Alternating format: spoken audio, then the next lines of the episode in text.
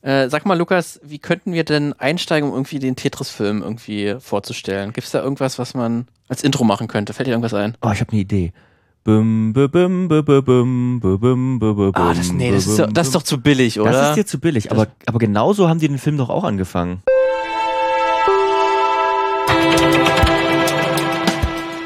Da waren wir doch schon mal kreativer, Lukas, oder? Mit dem Intro. Ja, da waren wir tatsächlich schon mal kreativer, aber ähm, ja, genauso haben sie den Film eben auch angefangen. okay, ihr habt äh, wahrscheinlich schon mitbekommen, worum es geht. Äh, oh, es geht um Tetris und es geht um, um den Film, der jetzt gerade rausgekommen ist zu Tetris. Aber so wollen wir natürlich nicht einsteigen. Das ist ja hier auch sofort mit der Tür ins Haus. Und Ja, echt. Nee, genau. wir müssen ja erstmal Hallöchen sagen. Herzlich Hallöchen. willkommen beim Filmmagazin. Ich bin der Martin Und ich bin der Lukas. und wir sind das Filmmagazin. Wir sprechen einmal in der Woche über Filme. Ähm, auch gerne mal die großen Themen. Wir sind Ja. ja ein Podcast, also ein mannigfaltiger Podcast, Ja. der mal Themen äh, aus der Vergangenheit, aus der frühen Ge aus der frühen Vergangenheit, Aus der hervorholt. Zukunft aus der auch. Zukunft auch manchmal. Wir Ja. blicken auch manchmal in die, in die Zukunft, aber auch mal die Gegenwart. Mhm. Äh, wir haben auch für die nächsten Wochen auch ein bisschen was äh, geplant. Da gibt es auf jeden Fall, weil wir erwähnen das ja häufiger immer beim, beim, beim Intro und beim letzten Mal waren wir immer recht äh, locker, flockige Themen. Soll es auch noch mal diese Woche gehen. Ähm, aber wir haben auch schon was für die Zukunft geplant. Das können wir schon mal voraussagen. Da gibt es ein bisschen was, ähm, das große Ganze mal ein bisschen hi- hinter die Kulissen geblickt. Könnt euch schon mal darauf freuen. Deswegen schon mal diesen kleinen Hinweis. Ähm, aber diese Woche soll es noch mal um ein aktuelles Phänomen gehen, um, um einen aktuellen Film, der aber in die Vergangenheit blickt, den wir auch noch mal ein bisschen kritisch beleuchten wollen. Ähm, genau, aber ihr könnt uns auch sehr gerne auch immer schreiben äh, bei Social Media, wenn ihr selber Ideen habt. Auch Filme, die vielleicht älter sind oder auch aktueller gerne sind, die irgendwie bes besprochen werden wollen. Ähm, da könnt ihr uns auch jederzeit über Instagram vor allen Dingen er erreichen. Ja. Da haben wir auch einen Account für das Filmmagazin, da findet ihr uns eigentlich auch sofort. Aber auch bei äh, Twitter, bei äh, Filmmagazin.audio ist unsere Webseite. Wenn ihr das einfach bei eurem äh, Browser des Vertrauens eingebt, dann findet ihr auch unsere Webseite, wo es auch verschiedene Kontaktmöglichkeiten gibt. Wenn ihr euch noch die gute alte Mail, E-Mail nutzen wollt, dann könnt ihr das auch gerne tun. Ja, und äh, ich bin ja schon mal ganz froh, dass, dass wir überhaupt zu hören sind, weil vergangene Woche hatten wir ja so ein kleines technisches Kleines Problem. dafür können wir nichts. Nein. Tatsächlich. Ähm, also da ist wirklich auch rein von technischer Seite äh, einfach Fehler passiert, Bugs passieren, Ja. wie das in der Spieleentwicklung und in der Softwareentwicklung manchmal so ist.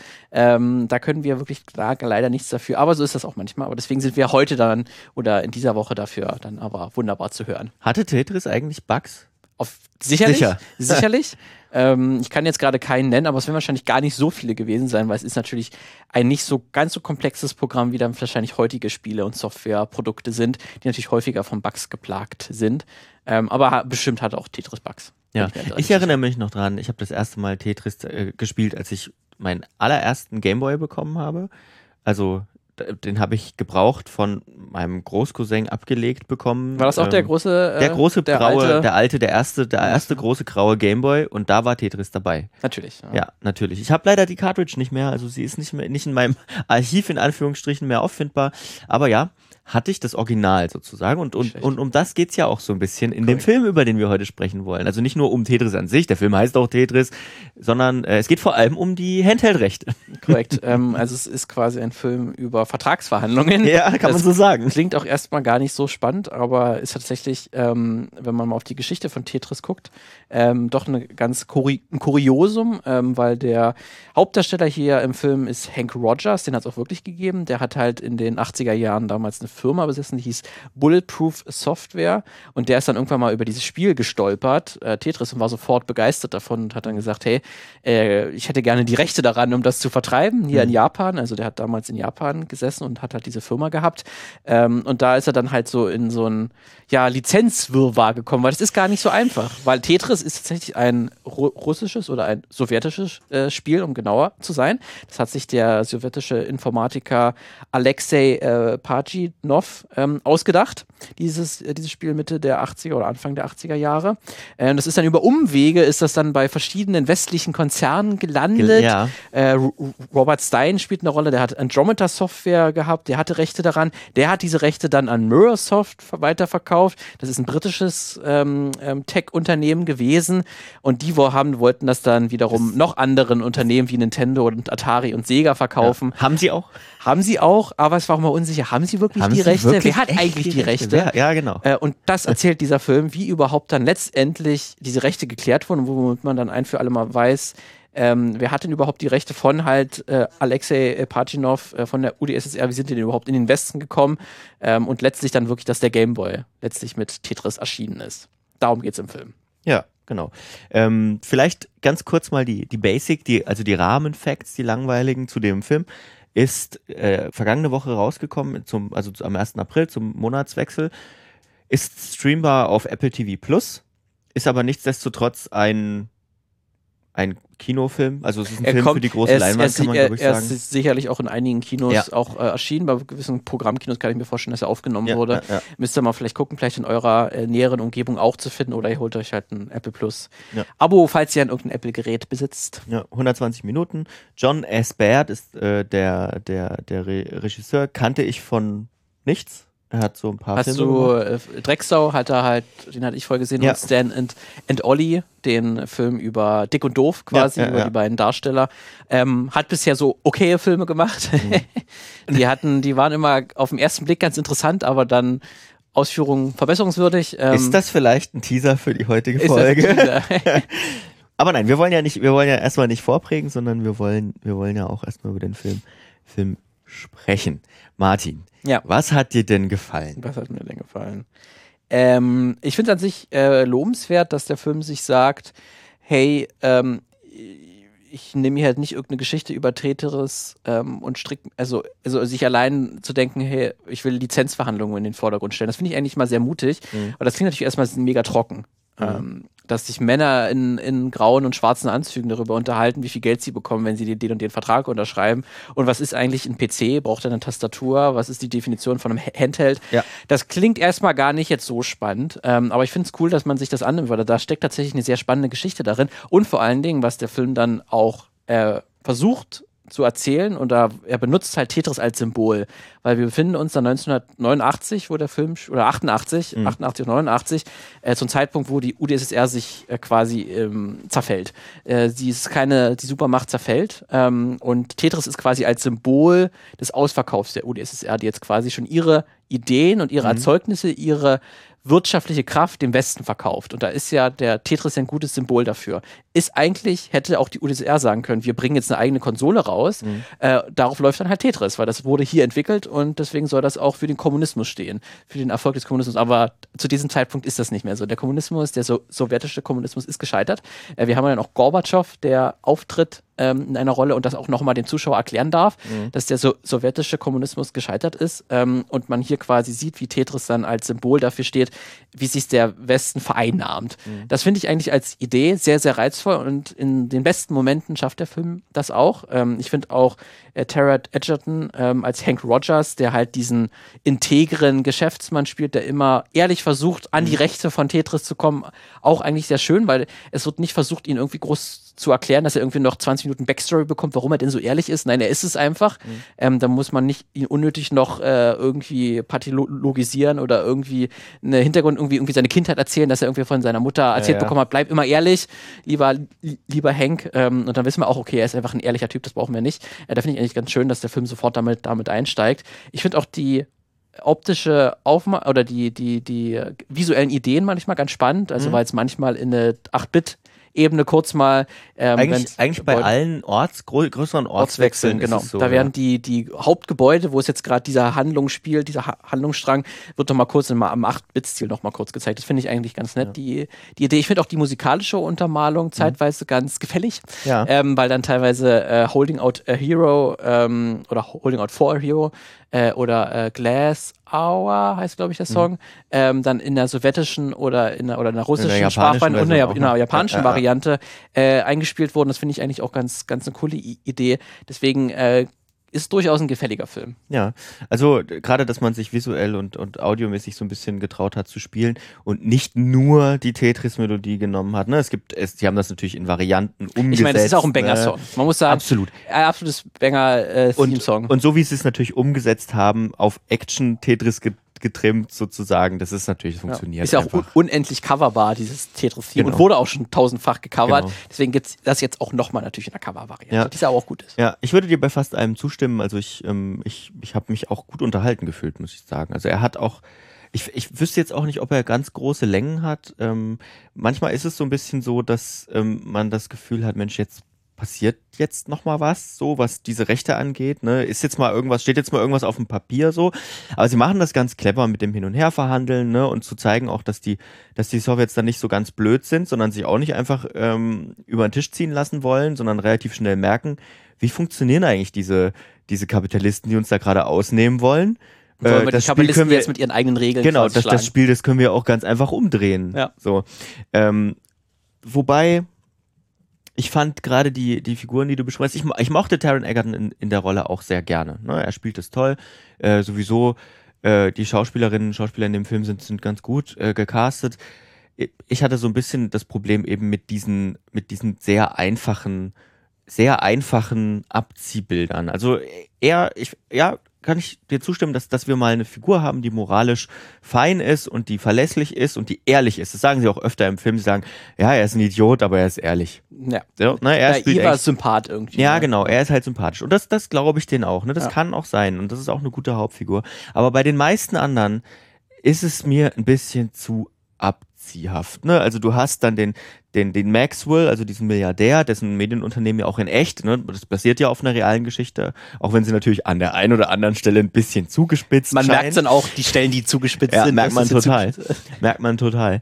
Äh, spätestens bei der Verfolgungsjagd Ja. mit dem, mit dem Nintendo Amerika-Chef in Moskau, durch Moskau Ja, im Lada. Ja. Ähm, Da sagt okay. man, hm, ist das wirklich passiert? Aber das machen sie ja dann unter anderem auch visu visuell wieder gut, indem sie dann sagen, wenn die Autos gegen irgendwas stoßen zum Beispiel, dann werden das auch so 8-Bit-Autos ganz kurz, wo dann so Sachen abfallen und so. Dann denkt Damit man, ja, hat man okay, schon mal klar. so eine, eine, auch visuell so eine Entfremdung, ja, genau, man so weiß, dem, okay, nach jetzt dem Motto, das ist nicht ganz ernst gemeint. Ja. So, ja, also das funktioniert schon. Äh, allerdings, ne, wie gesagt, dieser Maxwell, also Robert Maxwell, sein Sohn Kevin Maxwell, äh, das ist so der, der, der, die einfachste Art von Vater-Sohn-Konflikt, die man schreiben kann. Ähm, also es ist fast schon, soll ich sagen, fast schon Mickey Mousing im Erzähler, im Erzählerischen.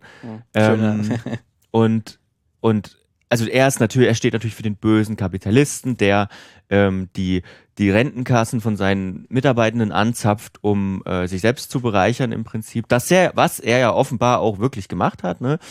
Ähm, War irgendwie auch angeblich ein, ein Geheimagent, also der irgendwie für ja, die Russen halt noch mitgearbeitet hat und so, also auch ein wilder Charakter. Ja. Aber ja, wie du es wirklich sagst, er ist wirklich auch Abziehbild und halt Kevin, sein, sein Und- Sohn, äh, sagt quasi in jeder Szene, bitte sprich mich mit Herr Maxwell an, weil Ja. ich habe halt in, in Komplex mit, mit so meinem Vater alle nennen mich Kevin. Alle nennen mich Kevin. Ja, ich genau. mich mit- bitte nimm mich ernst. Und das quasi die, Ja. deine einzige Cha Charaktereigenschaft ist diese Ja. Charakterschwäche, dass er sich darüber de definiert. Ja, genauso wie, äh, genauso wie ich auch fand, dass, dass äh, die russische, also die sowjetische Se- Seite auch ein Abziehbild ist. Ne? Du hast, du hast einen älteren ähm, Russ von- Chef von diesem russischen Softwareunternehmen, ähm, der ist, der wirkt so ein bisschen ähm, erstmal versteinert, aber dann am Ende doch weise, ne, auch moralisch korrekt. Da erinnert er mich sehr an einen Charakter aus oder an äh, den äh, äh, äh, aus, aus, aus Tschernobyl, der Serie, ähm,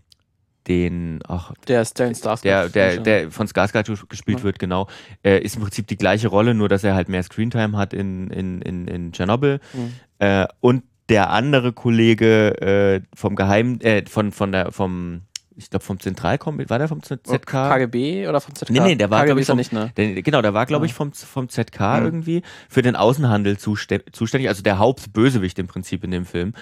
Und der ähm, ist, wirkt erstmal wie so ein KGB-Agent. Ähm, der hat zumindest immer welche dabei, der auch körperlich droht, der auch ähm, ja, Leute einfach bedroht und ausspioniert und was weiß ich. Äh, und dann am Ende aber sich selber nur bereichern will, um am Ende quasi mit ein paar Millionen auf dem Konto aus dieser, aus dieser sowjetischen Krise sozusagen rauszukommen. Ähm, auch viel zu, viel zu, viel zu banal fand ich dargestellt. Und ähm, das einzige, das einzige, wo es ist, ist es, sie haben, sie schaffen es manchmal zu brechen. Sie schaffen es manchmal zu brechen.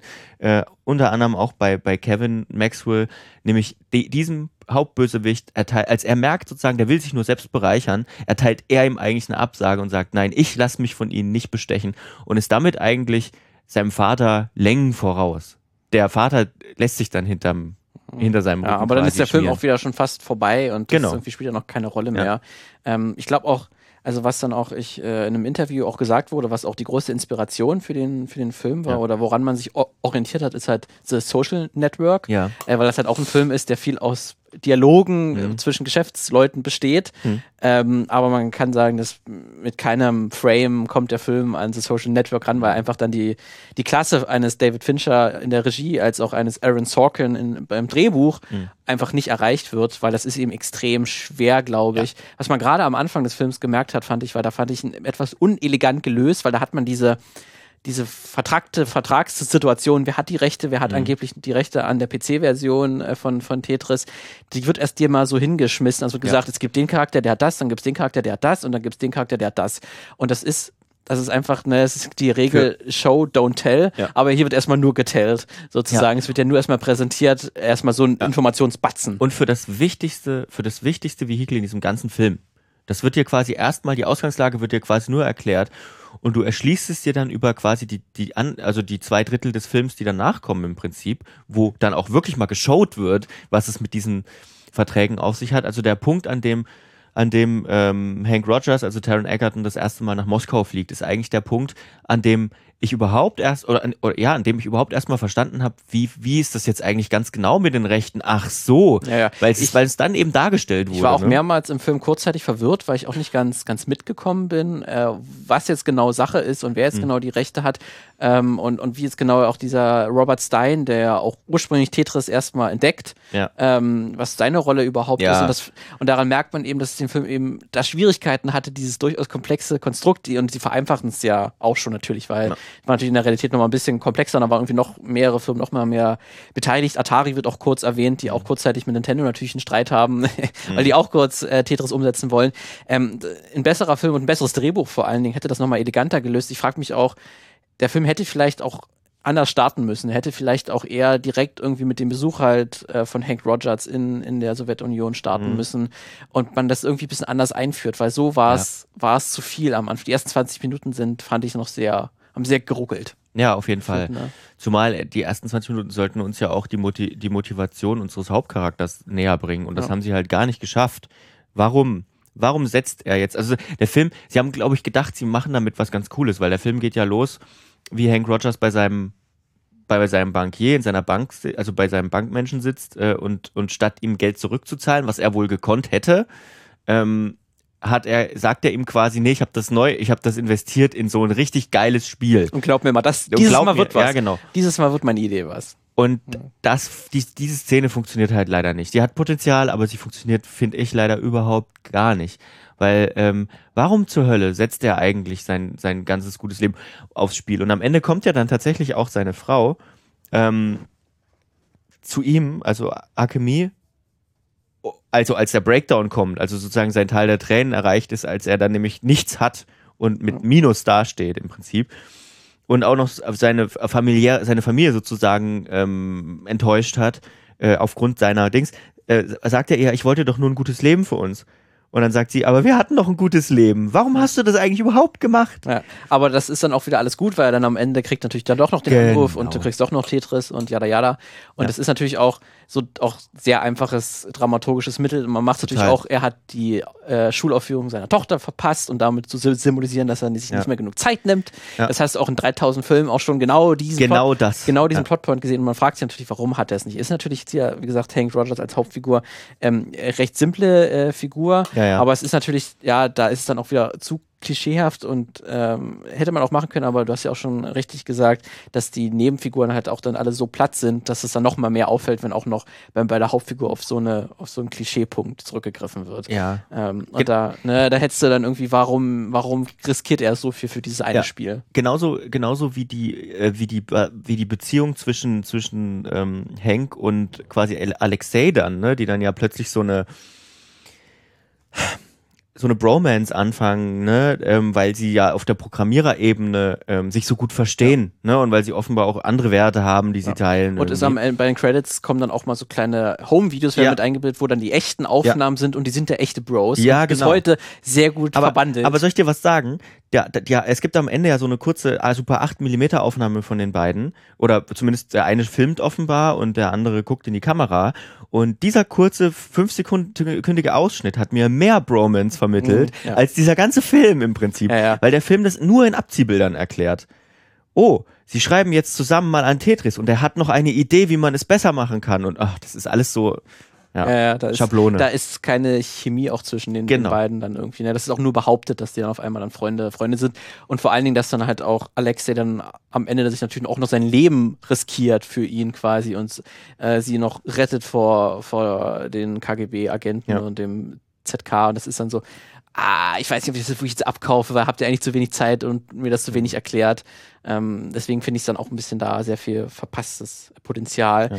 Ähm, was man dann auch die Darstellung der Sowjetunion auch sehr interessant oder von Moskau Das- hier speziell. Das wäre mein größter Punkt tatsächlich, Oh, der mich am meisten gestört hat, weil er mich am meisten rausge immer wieder rausgerissen hat im Prinzip und immer wieder noch einen oben drauf ähm, gesetzt hat.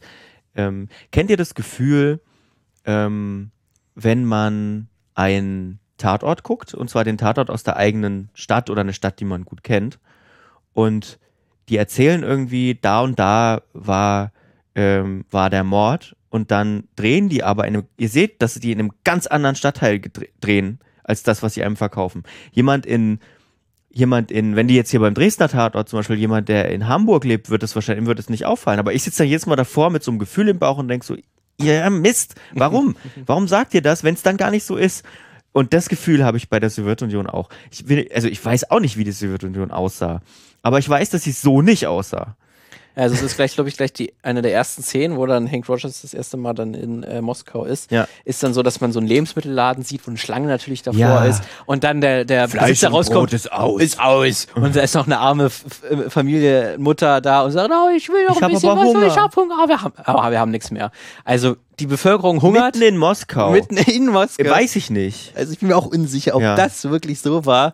Also da ist auch eine super westliche Perspektive, Ja. dass alle unter dem Ko Kommunismus natürlich leiden. Also ne, ähm, man muss jetzt natürlich nicht den sowjetischen Nee, Kommunismus irgendwie nicht. verherrlichen oder so, aber das mit den äh, billigen Mitteln äh, einem zu zeigen hier, dass äh, der Kapitalismus ist aber schon deutlich geiler, ist dann auch ein bisschen, bisschen schade. Das hat mich dann auch sehr erinnert. Wir hatten auch mal diesen ähm, äh, DDR-Film, also den amerikanischen äh, Ballonfilm, also wo dann Ja. hier dieser Fall, wo ähm, eine Familie über die Grenze mit dem Ballon Ja. äh, geflüchtet ist in der DDR. Da gibt es auch eine amerikanische Ver Verfilmung dieser äh, Geschichte aus den 70er Jahren, glaube ich.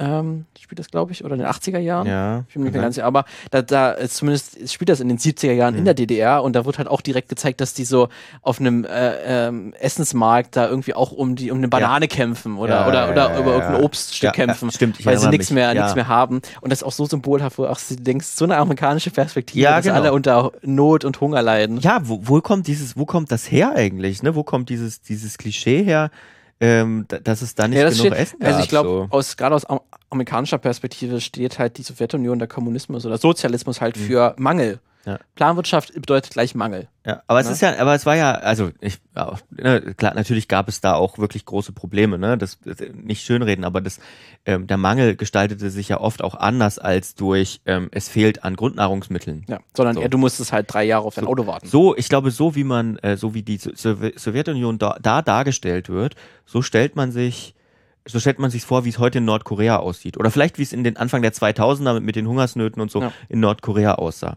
So, würde ich sagen. Und auch, dann hast du aber auch so, du merkst auch so, dass sich da, dafür ist er vielleicht auch nicht, nicht, nicht teuer genug gewesen, glaube ich, ähm, dass man sich auch bei den, ähm, bei den Hintergründen und bei was weiß ich, nochmal noch lieber fünf Stunden mehr Recherche reingesteckt hätte, wie sahen denn die, also welche Autos sind denn da gefahren? Dass da nicht flächendeckend, ich meine, sie haben auch Ladas drin gehabt und so, aber dass da nicht flächendeckend irgendwelche Mercedes durch Moskau ge gegurkt sind, ne? Oder dass, ähm, dass da, dass da diese Plattenbauten, die da im Hintergrund stehen, dass das keine sowjetischen Plattenbauten sind. So sehen die nicht aus. So, das ist. Pff, ich weiß nicht. Ich habe leider versäumt zu gucken, wo er gedreht wurde, beziehungsweise ich habe Mhm. geguckt und habe es nicht gefunden. Zum Beispiel, in, ich komme nochmal auf Tschernobyl, weil da hatten wir ja auch schon mal kurz drüber gesprochen, dass da die Sowjetunion halt ein bisschen auch so ähnlich aussieht. Aber da ist sie noch deutlich besser dargestellt. Aber das Problem, was Tschernobyl hatte, was aber im Vergleich jetzt zu, zu diesem Film wieder kein Problem ist, ähm, ist, dass, dass Tschernobyl hat quasi in Litauen, glaube ich, gedreht, in, einem, in, einer, in einer originalen Plattenbausiedlung. Und da ist das Problem, dass die halt, die drehen halt in 40, in 50 Jahre alten Plattenbauten. Natürlich sehen die etwas abgeranzt aus, aber es ist glaubwürdig, weil so sah es da aus. Ne? Bisschen neuer dann vielleicht. Ähm, das Problem, was, was, was der Film hat, ist, sie machen das eben nicht, sondern sie denken sich irgendwas am Computer höchstwahrscheinlich aus Und das, das trifft einfach nicht, das, das trifft nicht die Realität so. Ja. Es ist, ist, natürlich so ein Film, muss natürlich auch nicht äh, irgendwie die Realität exakt widerspiegeln. Also mhm. darf natürlich auch äh, äh, verfremden, aber man merkt total, ja. dass hier einfach so ein, die, die, die Klischeekiste aufgemacht wurde ja. und so, ja, so wird es schon ungefähr gepasst haben. Genau. Äh, man damit eigentlich nur alte Bilder, die man sowieso, glaube ich, von, von der Sowjetunion, von so Sowjetrussland und Moskau ja. hatte, hier nochmal einfach nochmal ja, und, werden. Und, und das macht man ja nicht nur durch solche, durch solche gestalterischen Sachen. Ne? Ich meine, dass jetzt dass, der, dass die, die Platte, die da im Hintergrund steht, nicht eine echte Platte ist, das ist ja okay. Aber ähm, dass man permanent, wenn, ähm, dass man permanent das Bild entsättigt, wenn jemand in die Sowjetunion oder wenn man einen Shot in der Sowjetunion hat oder dass es dort immer äh, gerade geregnet hat und es so nass ist oder oder überhaupt erst regnet. Ne? Und kalt. Und, ja, und kalt ist es auch. Und im Gegensatz dazu, ähm, dann, dann entweder man hat ja San Francisco und man hat äh, äh Tokio. Das ist alles poppig und bunt und bunte Farben. Es ist halt auch so, wie wenn äh, amerikanischer Film in Mexiko irgendwie spielt, dann hat man immer diesen Gelbstich in ja. den Bildern. Habt ihr euch mal DDR-Tapete angeguckt?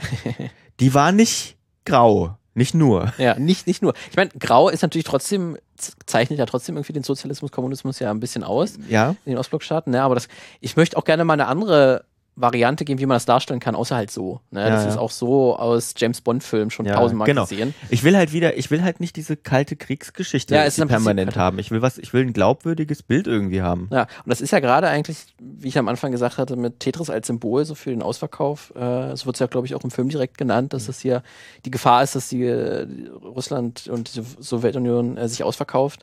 Wenn sie jetzt Tetris äh, das wirklich zustande kommt, dieser, dieser Deal, dass damit halt zu wenig angefangen wurde, dass man mhm. halt sich einfach diese alte kalter Kriegsästhetik als auch den, den, den, den erzählerischen narrativen Punkten einfach bedient, ohne halt das näher zu erläutern, weil es wäre eigentlich schon ein, ein spannendes Thema. Wie sahen eigentlich die letzten Tage der Sowjetunion aus? Wie ja. hat sich Gorbatschow noch dagegen gesträubt oder es versucht irgendwie abzufedern? Ja, er hat es ja mit der Reform vor allem probiert. probiert. Wir sehen auch ja auch kurzzeitig so, ein, so eine, so eine Disco-Party, wo Leute dann auch kurz sagen, dass sie nach, dass sie Freiheit wollen, dass sie Cola wollen, dass sie Jeans wollen, mhm. äh, auch als Symbol. Ne? Also hier wird auch die Freiheitsrufe und der Zusammenbruch der Sowjetunion das spielt ja auch in die, die westlichen Produkte ja eine große Rolle, weil mhm. man sieht irgendwie, was es gibt und wir haben das irgendwie nicht. Mhm. Und wir haben, wir haben aber Tetris, aber wir geben das jetzt auch weiter.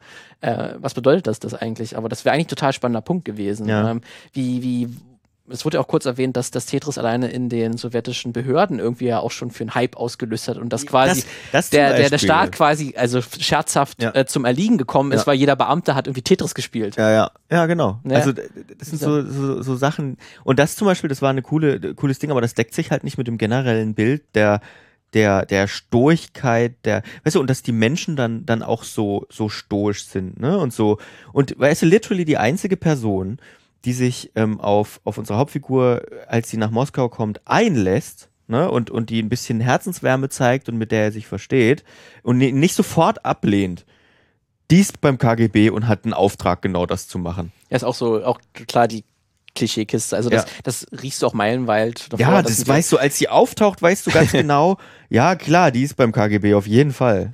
Ja, das ist eigentlich, ist eigentlich schade, weil es wäre wirklich halt spannend zu sehen, wie halt auch so der Machtapparat ähm, halt auf dieses Spiel und auf und auf den Zerfall reagiert, ne? Und wie natürlich versuchen sich da vielleicht einige Personen dann zu bereichern, andere ja. versuchen irgendwie das nochmal irgendwie mit den Händen festzuhalten, was sie haben.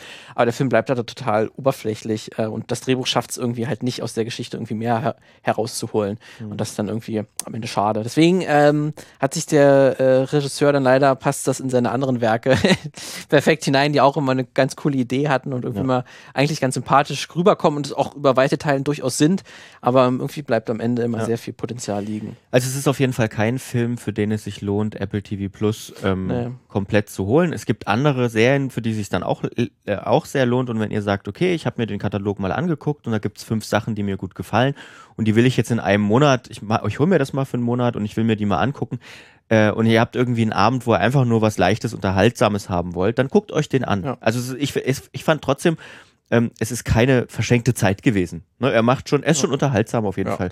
Und gerade so die, die, die komöd komödiantischen Aspekte und Ansätze, die funktionieren ja durchaus. Ne? Ja. Also da kann man schon ein bisschen Spaß damit Aber glaubst haben. du, dass, äh, weil wir haben jetzt, wie gesagt, Kalter Krieg spielt ja auf jeden Fall trotzdem eine, eine große ja. Rolle im Film und halt, wie gesagt, Russland trotzdem irgendwie, also gerade die russische Sowjetunion natürlich ähm, sehr präsent in dem Film. Mhm. Ob das wieder ein Trend ist, dass das jetzt uns wiederkommt, weil durch den russischen Angriffskrieg ja, äh, in ja. der Ukraine ist ja das durchaus wieder ein Feindbild, das wieder Ja. vermehrt Ich auftauchen fürchte, könnte. ich fürchte tatsächlich, äh, dass es so sein wird. Also, dass das, ähm, oder ich, sag- ich sag mal, ja, ich habe die Befürchtung, dass es so sein könnte. Ne? Dass, dass man jetzt wieder die, die alten, eigentlich schon gedachten ähm, Klischees, die man, die man vermeintlich abgelegt hat äh, nach, dem, nach Ende des Kalten Krieges, ähm, wobei man sich ja heute auch die Frage stellen muss, war der, also hat der Kalte Krieg überhaupt jemals aufgehört? Ne?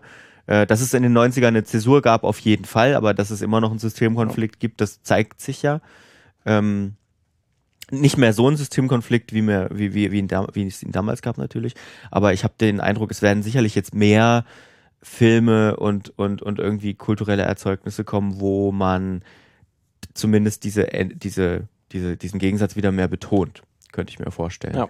Ne, und dann gibt es natürlich sicherlich einige von, einige Filme, die nicht so, die, die nicht so, ähm, weiß ich nicht, mit solchen Produktionsmitteln versehen sind, dass sie, dass sie wirklich perfekt durchdacht sein können oder was weiß ich, dass die halt schnell in die Falle tappen und wieder da die, die alten Klamotten rausholen. Das lässt sich natürlich auch einfach erzählen, weil es ist natürlich ein gelerntes Bild. Ja, absolut irgendwie. gelerntes Bild. Ne? Darauf greift der Film auch total zurück. Also das Ja. ist auch alles, kann man sehr schön ablesen, was halt gelerntes Wissen von vor 20 Jahren oder Ja, 30 genau, Jahren genau, ist. genau. Ne? Und da mu- muss man sich doch einfach nur mal irgendwie einen alten, ähm, einen alten Stirb langsam angucken oder so. Ähm, oder da gibt's doch noch ganz andere Beispiele, ne, wo, wo dann irgendwie, wo dann sogar, ähm, also wo dann sogar irgendwelche Staaten erfunden worden sind, weil man wollte nicht Russland sagen, aber die, die, die, die Menschen und die, oh, die Feinde, die dann gezeigt werden, die sind, die sollen auf jeden Fall, also sie sind nicht russisch, ne, das kann man nicht sagen, aber sie sollen auf jeden Fall dem russischen Bild, das man zu der Zeit in Amerika hatte, entsprechen. So. Und ähm, ich glaube ja, ich schätze mal, da, da, kommen, da kommen wir wieder hin und das ist halt echt schade, weil ich dachte, man, wir sind so ein bisschen weiter, als einfach nur diese Abziehbilder und Klischees zu erzählen. Das ist halt, Ja, ich glaube, da ist super leicht wieder rei- reinzufallen, weil es halt so eine ganz einfache Narrative ist, die halt jeder versteht. Deswegen ist es halt, und gerade halt im Hi- Hintergrund eines realen An Angriffskrieges äh, das ist es halt super, Ja. super schwer, glaube ich, und, da und, und, und allein deswegen, das, das Thema ist doch einfach auch zu ernst, ähm, als es mit irgendwelchen Klischees abzubügeln. Das ist doch wirklich, da sterben echt Menschen, so, ne? Und, und da gibt es ja, in Russland gibt es ja offenbar wirklich ähm, riesige Probleme. Oder offenkundig, kann man sagen, nicht offenbar, sondern offenkundig. Ähm, das ist doch, äh, um das mit so einem alten S- also Sowjet-Abziehbild wegzubügeln, das ist doch schade. Ja. Ich weiß auch nicht genau. Ja, auf jeden Fall. Ich hoffe, da ist jetzt natürlich Tetris, ist nicht, macht sich dem, also ist dann als Film doch zu harmlos, glaube ich, dass man ihm das groß fast so groß vorwerfen. Aber ich mache ihn jetzt nicht dafür nee, verantwortlich, nee, aber er ist, ich glaube, er, er wird sich einreihen in so eine Reihe von, äh, also in so einen Trend, wo man sieht, okay, es gibt jetzt wieder so ein paar Ja. mehr Abziehbilder einfach, ja. Was ich auch noch als äh, letzt, auch noch als Trend vielleicht ganz interessant, ich weiß nicht, ob es auch jetzt wirklich ein Trend wird, aber äh, es gibt jetzt irgendwie auch so viele Produktfilme, die irgendwie kommen, wo es irgendwie so ein Produkt ist, irgendwie mal, es kennt jeder, hat jeder gekauft, Mhm. besessen, was damit gemacht. Ähm, dass es auch immer mehr wird, weil es gibt jetzt bald von Ben Affleck, der hat die Air Jordans verfilmt, quasi, wie sind die Air Jordans eigentlich entstanden? Ja, ja. Also der Film heißt doch eher, also ähm, wie wirklich dann Nike ähm, als Unternehmen quasi von einem Millionenunternehmen zum Milliardenunternehmen wurde Ja. und ähm, Michael Jordan halt entdeckt haben und quasi einen extra Schuh für ihn gemacht haben. Dann kommt jetzt zu BlackBerry, Mhm. kommt quasi ein Film zum ersten Smartphone, mehr oder weniger so zum ähm, ja, man kann eigentlich sagen zum ersten Smartphone und wie dann halt quasi Apple das Ganze dann perfektioniert hat und Ja. weil das Geschäft sich genommen hat. Ja, ja. ähm, und den Konflikt, ähm, dann äh, gibt es, man kann auch vielleicht sagen, Manta Manta 2 ist ja auch so ein bisschen, Mhm. also der Film, ich habe ihn jetzt noch nicht gesehen, äh, ich werde ihn mir glaube ich auch nicht angucken, weil die Kritiken so schlecht sind, aber da geht es zumindest auch ein Automodell, was irgendwie auch so im, Vordergrund äh, steht, deswegen finde ich ganz interessant, dass irgendwie gerade auch so ein paar vermehrt so Produktfilme irgendwie rauskommen, da zählt der Tetris auch so ein kleines bisschen mit dazu. Ja, naja, der, der Kapitalismus feiert sich selbst. Feiert sich so ein jeden bisschen Fall. selbst, ja. Ähm, also das ist so ein bisschen Popkultur meets Franchise, diese, Ja. dieser Trend, ne? So, klar, wir wissen, es ist eine bekannte Marke. Mit Tetris kann so gut wie jede und jeder was anfangen. Ähm, es hat eine, es hat eine tatsächlich spannende Geschichte. Ähm, ja, das ist doch perfekt, um. Aber es gab tatsächlich, das ist lustigerweise, es gab einen Kritiker irgendwie von der New York Times, glaube ich, war es, der hat gesagt, vor diesem Film habe ich noch nie etwas von Tetris gehört. wirklich? Und ich mir, what? Wo hast du gelesen? Also wo? also, dass es nicht gespielt hat, ja, okay, Ja. ne, verständlich, aber ist gut. Aber noch nie gehört. Also, das finde ich schon krass, weil das wirklich, also, das kennt sogar meine Oma. ja, Also, also, das, ja. also Das Tetris hast du schon mal gehört. Also, aber, okay. Mhm. gibt's, gibt's wohl auch. Aber ich glaube, es gibt sehr, sehr wenige Menschen, die noch nie davon von uns gehört haben. Deswegen ist es eigentlich macht total Sinn, natürlich was draus zu machen, wenn du weißt, dahinter steckt auch irgendwie eine spannende Geschichte. Deswegen, das wird uns vielleicht auch in Zukunft häufiger begegnen. Dass so, Ja. es gibt Produkt XY, wie ist das eigentlich entstanden? Wie ist es Ja. eigentlich, wie sind die Fruit Loops eigentlich entstanden? Gute Frage. So. Und die Zinni-Minis. Wer ist auf diese brillante Idee gekommen? Ja. Äh, Wobei sowas gab es, glaube ich, schon öfter. Das linke, das linke Twix und das rechte Twix. Wie so, kam das eigentlich? Wie kam das eigentlich? Und warum, warum hieß es früher Radar? Ja. Das passiert. Das, warum, warum heißt es nicht mehr so? Ja. ja, okay. Ähm, das werden wir alles dann uns in Filmform angucken, demnächst. ähm, Gibt es denn irgendwas Aktuelles, äh, Ja. Kino-News-mäßig, worüber gibt, wir sprechen äh, müssen? Disney hat ihre neuesten äh, Live-Action, also ihr neuestes Remake eines, eines Animationsfilms angekündigt, die jetzt in Live-Action Ja. äh, gemacht werden. Willst du mal raten? Weil du jetzt noch nicht weißt, welches ist. Weil die Abstände werden immer kürzer. Also es ist was, was noch nicht so alt ist. Mhm. Äh, boah. Ist es, war es schon was 3D-mäßiges Ja. oder? Ui, nee, dann weiß ich es nicht. Bayana. Nee, nicht wirklich. ja, die Live-Action. machen jetzt echt jetzt. Ja, Dwayne Johnson wird nochmal rausge rausgekerchert. Er darf jetzt nochmal. oh. Vajana ist doch auch gefühlt erst anderthalb Jahre alt. Ja, 2015 oder so. ja, war das ja, oder? 15, 16 irgendwie so, ne? Das, oh Mann. War auch, es sind auch alle Leute zynisch, haben darauf reagiert und gesagt, yo, Ihr habt, So über, traurig. ihr habt Ihr überhaupt keine Idee ihr habt also gar keine Ideen mehr. Ah, scheiße. Ähm, deswegen ja, das ist, äh, und ein neuer Shrek-Film ist irgendwie jetzt auch, ähm, Shrek 5. Aber nicht Live-Action, oder? Nee, nee, nee, das zum Glück, das zum Glück wäre interessant, aber ich Wer spielt nicht. Shrek? Wer spielt Shrek eigentlich? Dwayne Johnson auch. Oh mein Gott. Sag's nicht. ähm, ist irgendwie jetzt auch, ist noch nicht hundertprozentig bestätigt, soweit ich es gesehen habe, aber es ist jetzt schon, die Planungen sind vorangeschritten Mhm. Okay. für einen nächsten Shrek-Film. Ähm, nachdem ja auch der, letztes Jahr ist ja auch der äh, Gestiefelte Kater 2 erschienen, Mhm. äh, der Animationsfilm, deswegen ist wahrscheinlich, der war auch, glaube ich, halbwegs erfolgreich, deswegen hat man wahrscheinlich gesagt, die, das Franchise ist irgendwie auch noch verwertbar. Franchise lebt noch. Es lebt. Ähm, ja, das war, ich glaube, ach so, Harry Potter Serie irgendwie jetzt auch bei Warner stärker in der Im Planung, Gespräch, ne? im. Gespräch. Ähm, kommt wahrscheinlich auch noch irgendwas mal, aber ist auch irgendwie logisch, dass jetzt äh, mit dem Franchise will man auch jetzt noch ausquetschen, solange es auch noch heiß ist. Ähm, deswegen, das verwundert mich jetzt auch nicht so stark. Deswegen, ja, wir kriegen Remakes. Spin-offs, alles jada jada. Kann mal irgendjemand, äh, kann mal irgendjemand wieder einen interessanten ähm, neuen Film wagen? Irgendwas, was es noch nicht tausendmal gab. Wäre das mal was? Also gibt's ja auch, muss man Ja, auch sagen, ne, wir Wir, sind immer, wir klingen immer sehr fatalistisch. sehr, Das und sehr stimmt. kulturpessimistisch. Ja. Wir zeigen ja auch die äh, Erfolge auch einiger Filme, dass es auch von für neue Stoff auch durchaus ein Publikum gibt. Ja. Deswegen das ist ja nicht alles alles furchtbar. Ähm, Ja. Und wir haben jetzt auch das mit äh, Dungeons and Dragons ja zumindest einen neuen Franchise-Starter vielleicht oder zumindest äh, Filme, die zeigen, dass vielleicht uns demnächst viele Pen and Paper Hm. äh, Kampagnen demnächst verfilmt werden in irgendeiner Art und Weise oder dass diese ähm, ähm, Dungeons Dragons als Marke vielleicht auch demnächst uns im Kino häufiger begegnen wird. Das ist ja auch einfach ein, eine Fantasy-Welt, die einfach, Mhm. da kannst du ja alles auch drin erzählen. Das ist so groß, ähm, da kannst du alles draus, draus machen. Vielleicht ist das, das auch ein, erstmal ist es ja auch äh, erstmal frisch. Mhm. Ähm, deswegen kommt da vielleicht auch was, was Cooles bei, raus. Okay, wir sind nicht mehr so pessimistisch Ja. in Zukunft. Wir, wir gucken nächste Woche mal, wie es im Kino so geht.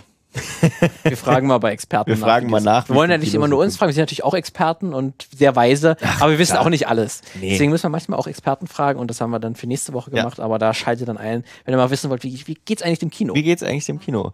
Gut, na dann, dann bis nächste Woche. Tschüss. Macht's gut.